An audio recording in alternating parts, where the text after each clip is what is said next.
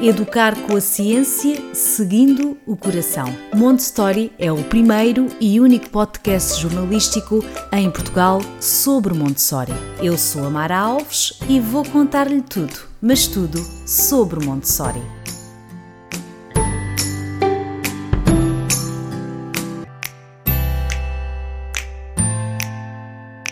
Olá a todos, bem-vindos ao podcast Montessori. O tema de hoje é a diversidade em Montessori. Fique desse lado, vai valer a pena.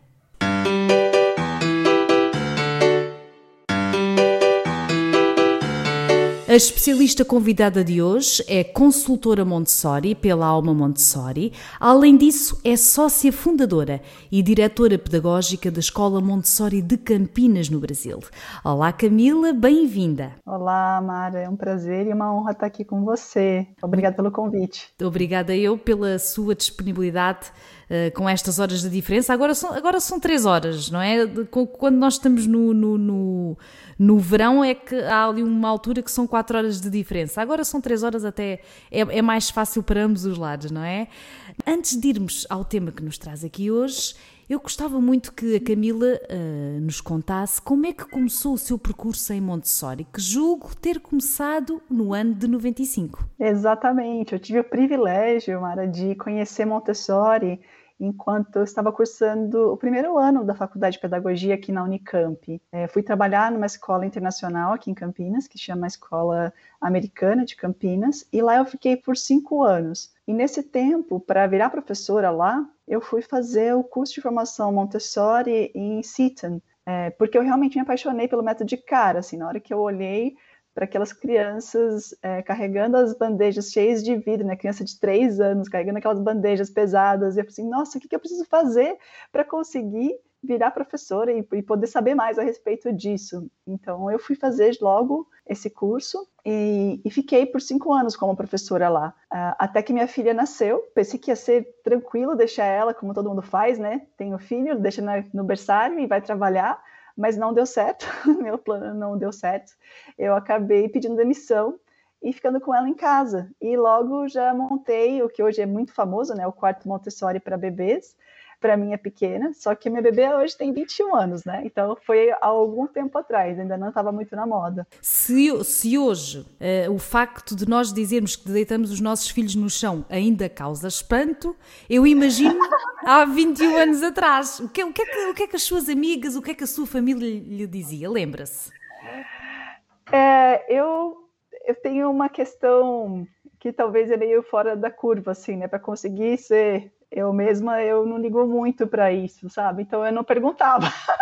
de verdade. Não, mas eu às vezes nem é preciso perguntar, porque as pessoas dão as é. duas opiniões na mesma. Exato, eu não perguntava, só fiz e, e, acho que se elas falavam alguma coisa, elas não falavam na minha frente, porque como eu sou pedagoga e eu sou cheia de mim, assim, falando, não, se eu sei o que eu estou fazendo, né? Aí eu deixava e pronto, e lá ficávamos. É, e eu falo ficávamos porque, por um tempo, às vezes, eu deitava com ela e fazia claro, todo claro, aquele claro. momento do soninho, de contar historinha. Era muito divertido. Eu adorava aquilo. Então, é, podia se falar o que fosse que eu não ia mudar, era maravilhoso. Ela podia acordar sozinha e deitar quando ela quisesse, então para mim aquilo era bastava. E, né? e, e normalmente, Camila, acho que to, quase todas as pessoas que, que tenho conversado sobre isto, quase toda a gente começa pelo quarto, não é? E, e às vezes há aquela ideia, Montessori não é só a cama no chão, calma, não é? É muito mais do que isso. E, e a Camila estava aqui a contar então que começou com o quarto, com a sua filha e depois, quais foram os os, os próximos passos? É, eu acho que a diferença dessas pessoas né, que começaram pelo quarto é que eu comecei pelo Montessori, então eu já tinha informação. Para mim, eu tinha muita firmeza na minha decisão. Não era uma questão de pensar se eu vou deixar ela numa grade presa, né? Ela tinha berço, inclusive, só que eu usei esse tempo para uh, ah, quando ela tinha bem pequena, assim, que ela não conseguia ainda se levantar é, para facilitar para mim e tal, eu pegar ela do berço e tudo. Mas assim que ela começou a sentar e ficar e se mexer, ela foi para o chão direto, né? Então foi, foi tranquila a minha firmeza de manter, porque eu tinha informação antes, né? É, e depois disso ainda veio o Pedro e o João. O Pedro hoje tem 18 anos, o João tem 10, e, e acabou que essa o fato, o fato, de ter essa firmeza de que eu queria a melhor educação para minha filha, que era uma educação Montessori, eu comecei a comprar materiais e comecei a, a criar um ambiente além do quarto, né? É, então, o cavalete, fui comprando uh, os materiais de sala Montessori efetivamente e colocando na sala da minha casa. Então, eu, eu tinha uma sala, é, uma sala de jantar e uma de estar, a de jantar inteirinha ficou para ser a sala Montessori dela. E quando o meu filho chegou e começaram a vir outras crianças, eu fiz uma reforma na garagem e aí transformei a garagem toda é, com todos os materiais necessários para uma sala ambiente de 3 a 6 anos. Então, a escola começou a crescer, né, a sala começou a crescer e efetivamente se transformou na Escola Montessori de Campinas, que acabou saindo de casa. Isso foi no ano de 2006. É, e ela começou a ampliar e ter mais crianças interessadas, mais famílias, né? E eu percebi a necessidade de efetivamente é, ter mais pessoas para me ajudar, porque antes era tudo eu, né? Era cozinheira, é, professora, auxiliar, tudo na sala, eram poucas crianças, claro. Que maravilha. É, mas, isto é, é, é, é, um caso, isto é um, um, exemplo maravilhoso de que quando nós acreditamos, não é? Quando acreditamos tudo é possível. Imaginem que a Camila começou na garagem e hoje é diretora de uma escola, não é? É, é, é este, é este pensamento que é o que fica aqui, não é? Uh, mas começou em casa, não é? Mas começou também porque estava envolvida no método, não é? Acreditava nele, porque sem isso também é impossível. E, e hoje uh, a escola, julgo que no ano passado uh, inaugurou uma segunda unidade, certo? Exatamente. É, e quantas crianças, quantas crianças é que têm atualmente? Ixi, atualmente não é um bom parâmetro, porque atualmente a gente está nessa crise. Parados, não, claro. É, exatamente. A gente está com 35% da nossa capacidade, né? Então a gente Mas tá no, normal, no, Camila, no normal... No normal, a gente conseguiria acessar até 200 crianças. Maravilhoso, é... sim. E de que idade estão a fazer? Dos 0 aos 6 ou... ou 0 a 6. 0 a 6. Exatamente, sim, sim. por enquanto. E agora eu estou começando meus estudos no fundamental, mas eu efetivamente acredito muito que é necessário ter uma formação adequada. Né? Acredito muito não, né? É a verdade. É a formação é importante, de facto. Eu, eu muitas vezes digo, digo eh, aqui no podcast que hum, é muito bom nós temos que começar por algum lado, não é? Os pais às vezes não sabem muito bem por onde começar. É importante começar por ler, a ler os livros, obviamente, de, de Maria Montessori ou de outros autores que falem sobre o método. É importante eh, buscar alguma coisa na internet, mas a, a, a formação formação é indispensável, porque estamos a falar de crianças e estamos a falar da, da educação delas, não é? Não é eh, para fazermos isto temos que também ter a certeza do que, do que é que estamos a fazer. E na verdade, Camila não sente que nunca aprendemos tudo, não é? E a Montessori nós podemos ler um livro três, quatro vezes que aprendemos sempre alguma coisa. Eu fico um bocadinho com essa sensação. Exatamente, Mara. Cada vez que eu leio, eu falo assim: esse parágrafo não estava aqui antes, eu juro, eu já li esse livro cinco vezes, mas ele não. Alguém colocou esse parágrafo depois, né? Não, e às vezes é aquela sensação: como é que é tão óbvio e eu não reparei antes, não é? Às vezes é, é, é, um, é um bocadinho por aqui. Já, já percebemos que a Camila começou em 95, já tem aqui um longo, um longo percurso, já, já fez aqui algumas formações, julgo que atualmente está a fazer uma outra formação e acho que é aqui em Portugal. Um, tem a sua escola, não é? E sabe muito de Montessori. A Camila é daquelas pessoas que, se nós buscarmos na internet sobre Montessori, vai aparecer Camila Isola. E por isso é que eu tenho muito, muito orgulho de a ter aqui comigo, um grande prazer de a ter aqui comigo, porque eu sei que é uma pessoa que sabe muito de Montessori. Quando comecei a fazer o podcast e comecei a convidar algumas pessoas do Brasil, houve sempre: tenho que convidar a Camila. Eu sei, eu sei. Depois consegui chegar à Camila. Pronto, e aqui estamos. Uh, Ai, aqui... delícia, Obrigada, obrigada. Está a gostar deste tema? Saiba mais em montestory.pt. Uh, já aqui falámos no podcast de diversos aspectos e características de Montessori, mas ainda não falámos sobre a questão da diversidade. E quando falamos de diversidade, falamos de idades, de culturas, de etnias, mas a pergunta que eu lhe faço é, concretamente, o que significa isto para si da diversidade em Montessori? É um tema bem relevante, né, importante. E ele, ele é relevante justamente, Mara, porque nós somos pessoas adultas que fomos criados numa sociedade em que o sistema exige que a gente seja igual uns aos outros, né? Que para se encaixar no normal, para ser considerado normal, é um é uma normose, né? E se não tiver, se a gente não fosse adulto, a gente não teria essa questão. Agora, a própria Maria Montessori já enxergava isso. Eu vou me dar o luxo aqui de ler um trecho do livro da Maria Montessori de Basic Ideas of Montessori Educational Theories, que ela diz assim que existe algum tipo de esquizofrenia na humanidade hoje, porque há uma certa valorização de um homem que descobre a vacina para a cura de uma doença que atinge a humanidade. Então, essa pessoa ela é um pouquinho valorizada, mas valoriza-se ainda muito mais um sujeito que descobre técnicas destrutivas e dirige todo o poder intelectual para a aniquilação de uma população inteira. O que, que ela traz nessa fala? É que assim, é que a gente está tá valorizando coisas que não era para estar tá valorizando, e uma delas é justamente isso, de, de querer encaixar todo mundo numa normose, de querer fazer todo mundo ser igual e, e focar em algo que não seria tão importante, né? É, agora eu pergunto aqui para quem está ouvindo esse podcast, né? Qual para começar a nossa conversa sobre diversidade e encaixar a visão da Madame Montessori nisso, né? É, qual é o único lugar do planeta Terra em que temos que ter uma idade certa para frequentar? Do planeta, né? O planeta Sim. Terra inteiro, assim. Um lugar que exige que a gente tenha uma única idade. A escola. Então, isso acaba limitando, né, Mara? É, é, é bem a cara da, do fato de ser uma idade única, porque a criança tem que aprender um, um, conteúdo do começo até o fim daquele ano. Se ela quiser saber mais, o problema é dela, ela vai ter que se virar para procurar. Se ela aprender menos, tem problema, ela repete de ano e se encaixa ali num ambiente que estimula muito a competição, porque fica muito claro quem, qual aluno que sabe mais, todos têm a mesma idade, né? Eles ficam se comparando todo o tempo.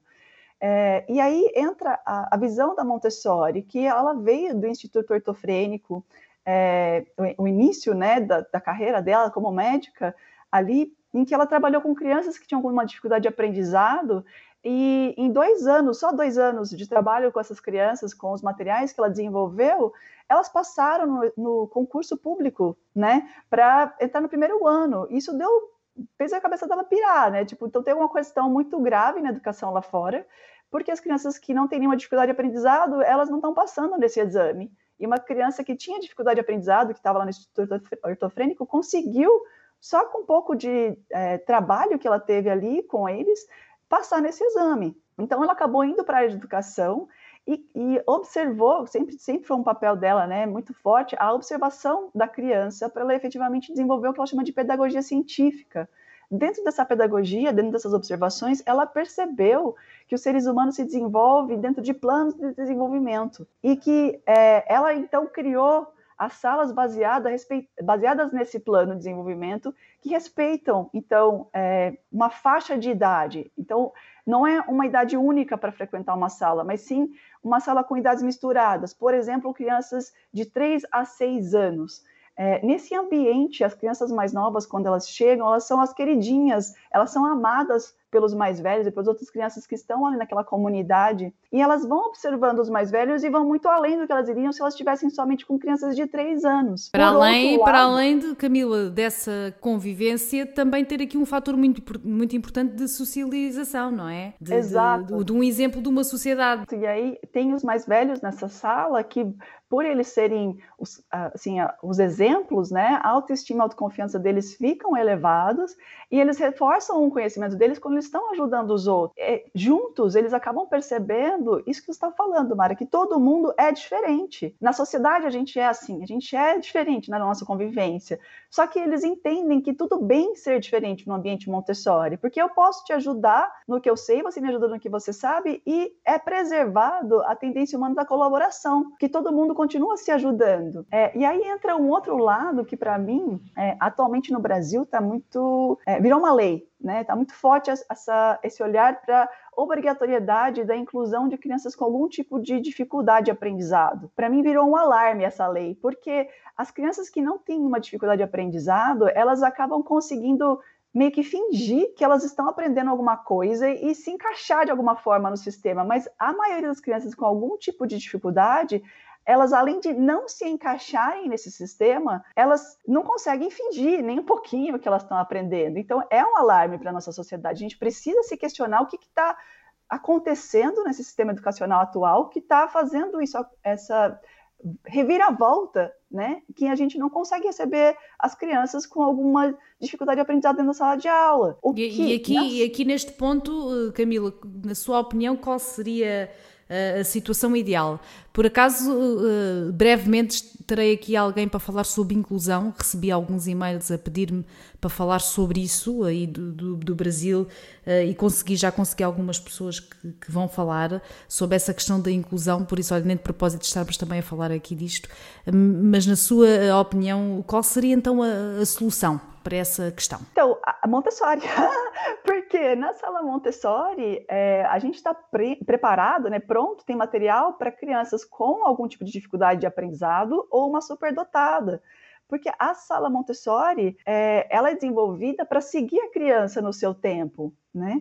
É, e a gente percebe ali com essas idades misturadas que essa ajuda um ao outro ela acontece naturalmente, é tranquilo e a gente não fica focado na ideia de que essa criança tem é, algum tipo de síndrome ou algum tipo de é, dificuldade efetivamente. O foco na convivência que acontece na sala Montessori acaba sendo nas virtudes sociais, no que, que a gente pode fazer para colaborar com aquela sociedade, com aquela, aquela mini sociedade de crianças que estão querendo ajudar umas às outras. E aí acontece a inclusão naturalmente. Não é porque a professora quer, que deseja que seja dessa forma, é o jeito que as coisas são.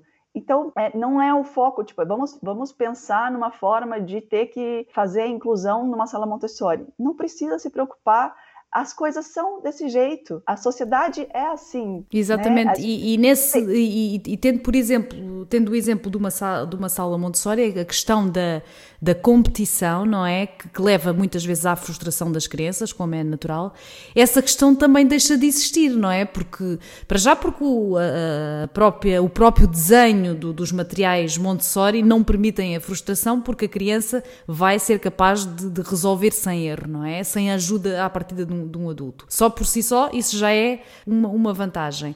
Mas é esta questão aqui da autoestima e da, desta, pronto, da, da competição que existe, desde de, de que começam pequeninos até, até adultos, não é? Nós somos educados, não é, nas escolas com este sistema, que é mesmo assim. E, e, há muitas pessoas que também, infelizmente, ficam por o caminho porque não estão, não, não estão na área certa, não é?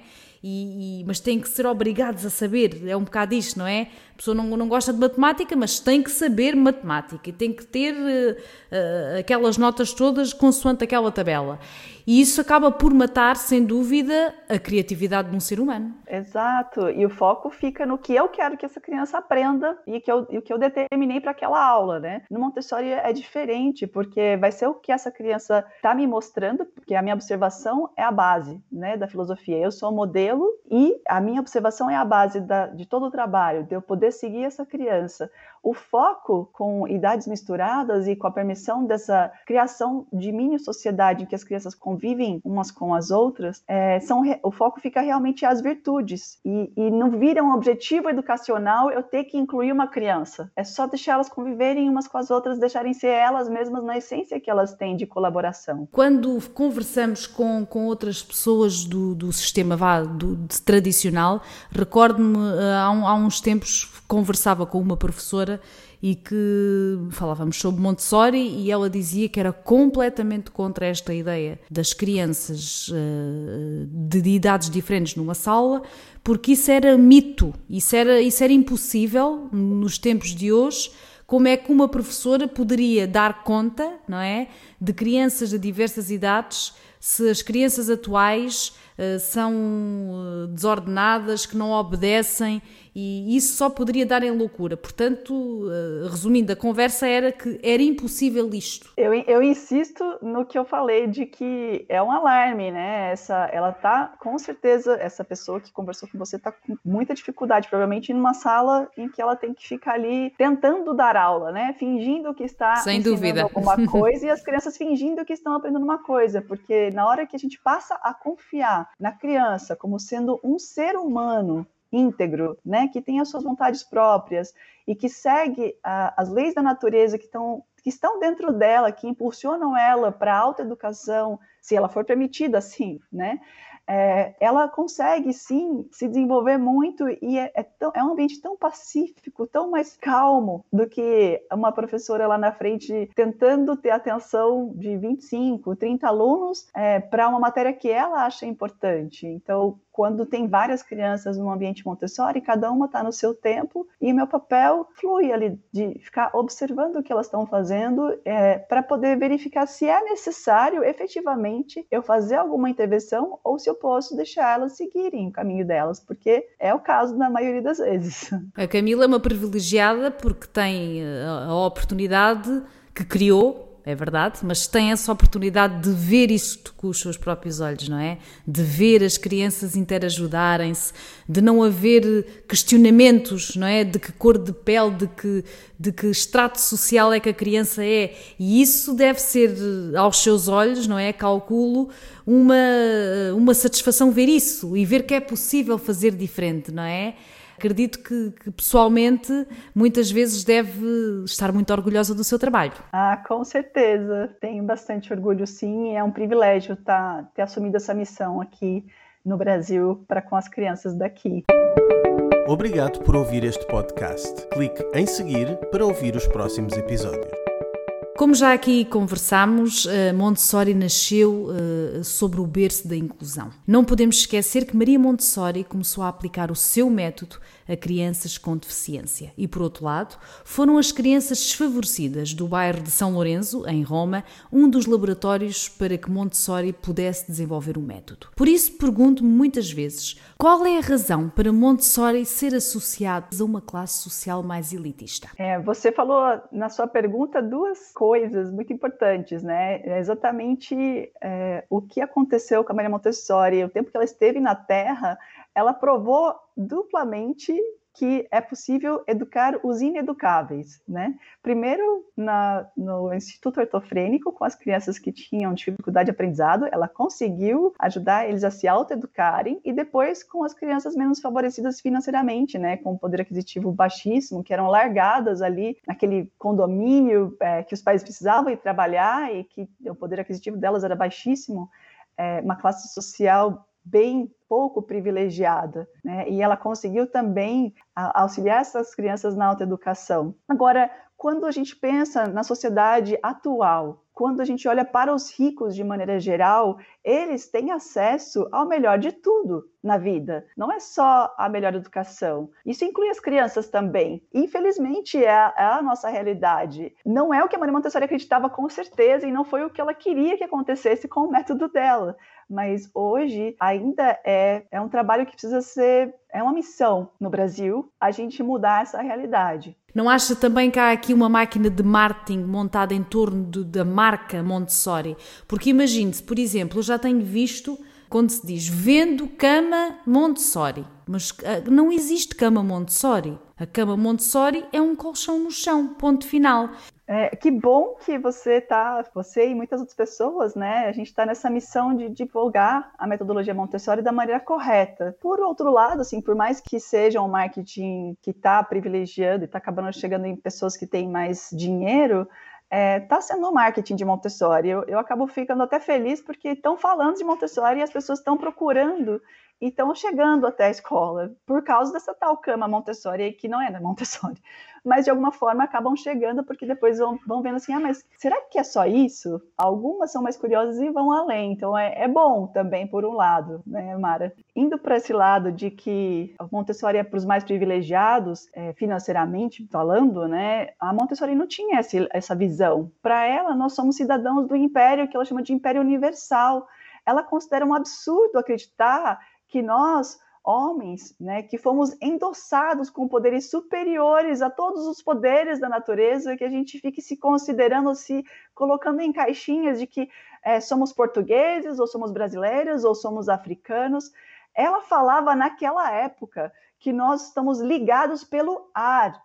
Ela dizia de ondas de rádio. Olha que máximo, somos ligados num império universal por ondas de rádio. Imagina se ela fosse viva hoje com o poder da internet, né? Sem fronteiras nenhuma. A Mara está lá em Portugal falando comigo aqui, a gente está fazendo esse podcast. É incrível o poder que a gente tem de união, de poder virar esse império universal. Somos uma nação única. Ela acreditava nisso. Então, não, com certeza não tem nada a ver com Montessori privilegiar somente é, crianças com poder aquisitivo maior.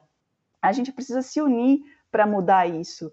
É, independente, eu sei que é, tá bom, como é que eu faço isso então? Né? Da onde eu começo é, a desconsiderar ou ficar encaixotando as pessoas por classe social, por sexo, ou por cor de pele, ou pelo país que ela é? Eu, eu vou trazer aqui é, duas dicas. Né? Uma primeira, vinda da própria Maria Montessori, que ela dizia que para começar a reconstrução do homem, né, de nós como seres humanos, nós devemos fazer a criança o nosso ponto de partida. Nós precisamos ter humildade e reconhecer a criança como um ser independente e fazer o nosso caminho em direção a essa criança, aos estudos dela. É, e a segunda dica é que está em nossas mãos mudar essa realidade. A gente tem exemplos aqui, aqui em Campinas eu tenho o privilégio de ter a Firma Casa. A Firma Casa é uma ONG que atende mais de 300 crianças que um critério para essas crianças serem atendidas lá é que a família tenha um salário bem baixo. Quanto mais baixo, maior a chance de você estar sendo atendida por oito salas completamente repletas de materiais Montessori pra, com profissionais qualificados, com todos os pilares da metodologia sendo seguidos. É, aqui também tem a Esther, que ela é de uma, rede, de uma creche da rede pública de Campinas, que implementou na sala dela. Por já já falei com a, com a Esther, já, já. Exato, já, sim, sim, exatamente. Sim, sim ela, ela, é maravilhosa. É, e ela está na rede pública, e ela está fazendo a diferença dela. Em São Paulo tem a Mangalô. Então, assim, é possível sim, né? Nós devemos ser jardineiros. É, jardineiros é a visão da Maria Montessori da gente efetivamente é, permitir que as flores floresçam no seu tempo, que as crianças tenham o seu tempo respeitado e a gente faça aí, que a gente faça isso cientificamente. Cabe, ela dizia, né, cabe ao homem escolher seu destino e o dia em que suas armas caírem, né, nós deixarmos as nossas armas caírem, de ficar comparando seres humanos, de querer que todo mundo seja igual e de ficar é, colocando é, restrições, né? Então, no dia que as armas caírem das nossas mãos, é, marcará o início de um futuro radiante para a humanidade. Então, é isso que ela acreditava. Isso, essa, essa última frase diz tudo. Diz tudo sobre aquilo que, sobre acho que o desejo de, de qualquer pai, não é? Uh, o desejo de nós como seres humanos, que é, é as crianças, eu às vezes digo isto, vão ser adultos são o nosso futuro. Às vezes parece que as pessoas esquecem um bocadinho disso, que aquela criança vai ser um adulto, não é? E, e, e darmos a oportunidade uh, de, das crianças crescerem livremente ao seu ritmo e não ao nosso ritmo, porque eu sei que a, a tentação é grande. Nós fomos criados de outra forma, temos muitas marcas ainda, mas é uma luta connosco próprios e, se nós realmente queremos esta mudança, nós conseguimos, mas temos mesmo que querer porque a mudança também dá trabalho, não é? A mudança dá trabalho. Camila, tanto havia para dizer sobre, há sempre tanta coisa para dizer uh, sobre Montessori, mas o nosso tempo uh, é curto, está a terminar e quero-lhe agradecer muito, muito, muito por este, por este, todas estas aprendizagens que nos uh, transmitiu aqui hoje, acho que são eh, muito importantes e acho que vai inspirar muito, muitos dos nossos ouvintes. Obrigada, Camila. Sou eu que agradeço a oportunidade. Vamos fazer Montessori chegar a mais crianças nesse mundo juntas. Vamos sim. E se depois desta conversa ficou ainda com mais vontade de saber sobre o método, convido a ir à página da Camila. Portanto, no Instagram almamontessori.br e o site Montessori Campinas. Eu depois no texto que acompanha este podcast eu coloco lá os links todos. E antes de me despedir, quero deixar aqui um convite aberto. Todos aqueles que praticam Montessori em casa ou que sejam assistentes ou guias proprietários de espaços Montessori em Portugal e no Brasil, entrem em contacto com o Montessori, pois eu adoraria ouvir as vossas experiências. Nunca se esqueçam que Montessori é partilha. Basta enviarem uma mensagem. E fico por aqui. Não se esqueça de passar pelas nossas redes sociais, em Montessori no Instagram e no Facebook e uh, no nosso site e, claro, seguir este podcast no Spotify. Obrigada!